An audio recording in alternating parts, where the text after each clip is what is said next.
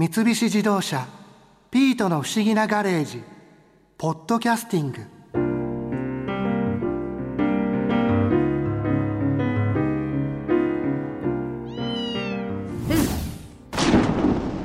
どう？新一。あ330キロ出てますよ。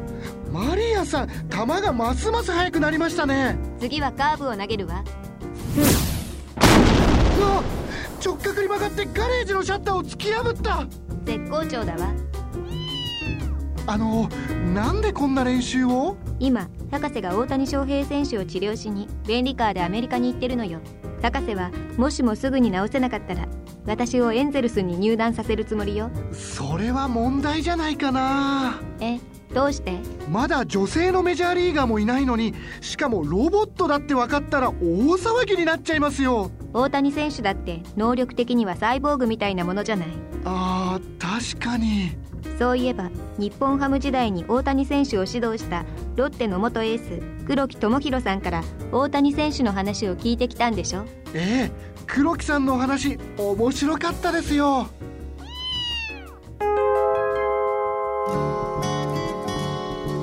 黒木さんって、うん。現役を引退された後に日本ハムのピッチングコーチになられたんですよね。そう現役終わってからですね。そうですよね、はい。その後に大谷選手がうん。入団してきたんですよね、まあ同期入団で対談したのも去年なんで、ん。同期対談ということなんですよね。5年間全く一緒に、は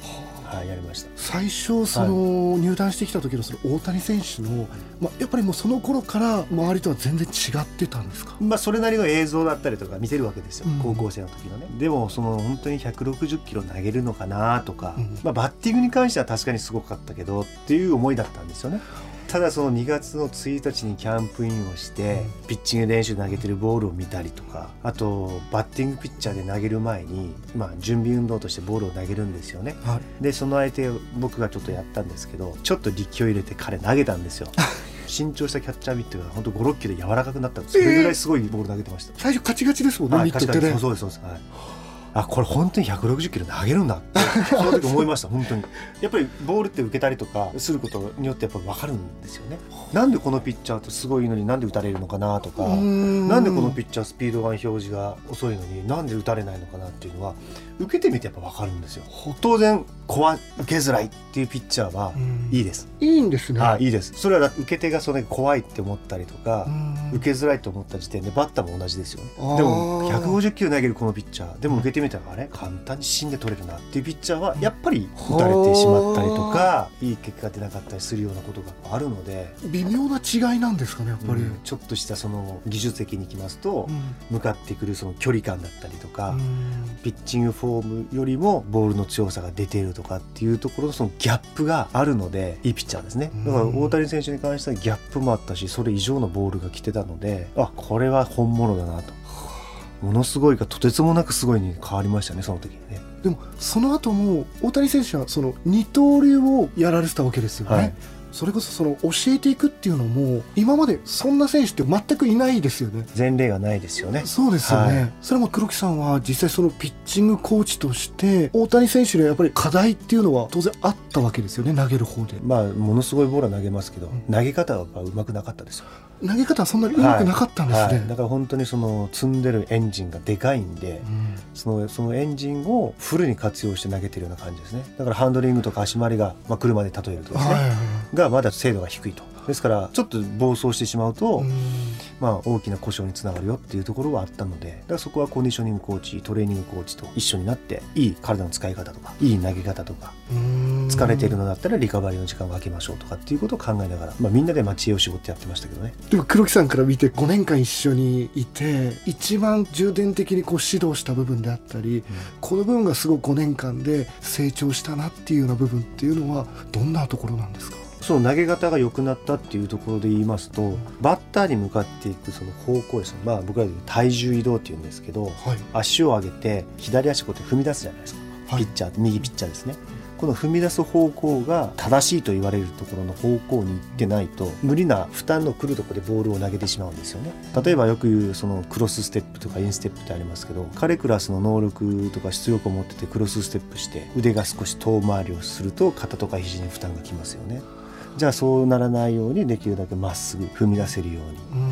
でその踏み出すための体の使い方ではどういうふうにしたらいいのかとか。そこに向かっていくトレーニング方法は何が一番こうつながってくるかっていうものをやっていきましたよね。だからボールを投げるとこでアプローチをするんじゃなくてボールを投げる前のトレーニングであったりとかその体の使い方っていうところに対するアプローチをやっていってあとは自然に腕が振れるようになれば負担の来ないピッチング法になっていくっていうところはまあみんなで突き詰めてやってましたけどね。そうかパワーがあればあるほど間違ったフォームだとうん。違うところにすごく負担がはい。余計にかかっちゃうっていう、い、いことばっかりでもないってことなんですね。はい。で彼はすごくこの器用なんで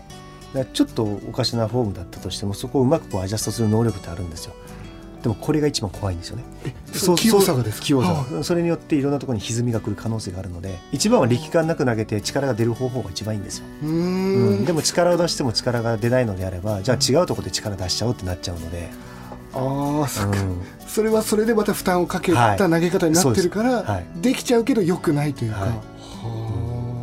はあそっかじゃあこの5年間で本当に大谷選手っていうのはいろんなところがこう変わっていったんですね。変わりましたね、まあ、当然その体つきも変わりましたしうん筋力も変わりましたし、体の大きさに対してしっかりとその体をうまく動かす方法だったりとかもいい時悪い時っていうのは自分の中でやっぱ分析できているのでだからよく壁に向かってキャッチボールしたりとかしてるじゃないですかあれはもう一番その自分のその体の使い方自分の感覚をその研ぎ澄ますための練習としても最高の練習なんですよね。大谷選手はそれこそ二刀流をやってると例えばバッティングの方が調子いいとピッチングの方も調子いいとかなんか連動してくるものってあったりするんですか？彼はね打ってる時にすごい楽しんでるように見えたんですよ僕は。でピッチャーの時にね鬼になってる 感じがしたんですよね。怖い。うん、だからそのなんとなくですけど僕は別物かなって、うはん、だからそのああ見えてやっぱり熱くてねハートがねでマウンドを下ろす時にマウンドを降りたくない表情とかねその仕草もするしね。だからバッティング調子いいからピッチング調子悪いとかなんかそこがこう正反対になるような感じはなかったですね、まあ、全く別物として、うんなんか見てましたね。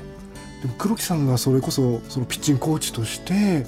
大谷選手とそれだけの選手と一緒にいたっていうのは黒木さんの中でもやっぱり大きいものですか？僕はもう感謝の言葉しかないですだっています？100年に1人の逸材をね5年間一緒に同期入団同期対談って言えるのって僕しかいないわけですよ。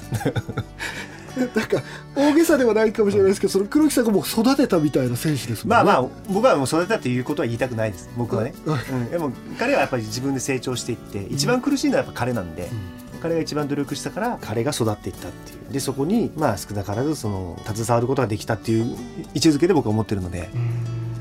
ただ入団してからそのピッチャーとしてずーっと良きも悪きもずーっと見れたっていうことのその財産であるものはもう僕の中では本当にもう感謝でしかないので、うん。なるほど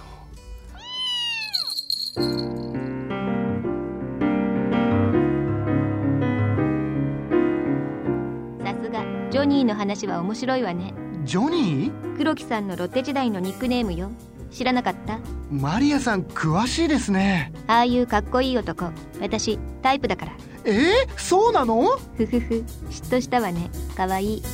安心して。新一の方が好きよ。もうからかわないでくださいよ。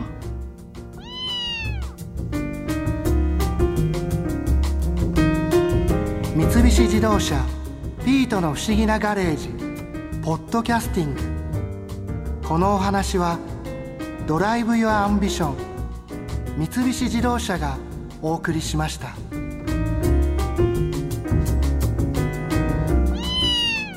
ここで耳寄りなお知らせです。ピートの不思議なガレージをもっと楽しみたいという方は毎週土曜日の夕方5時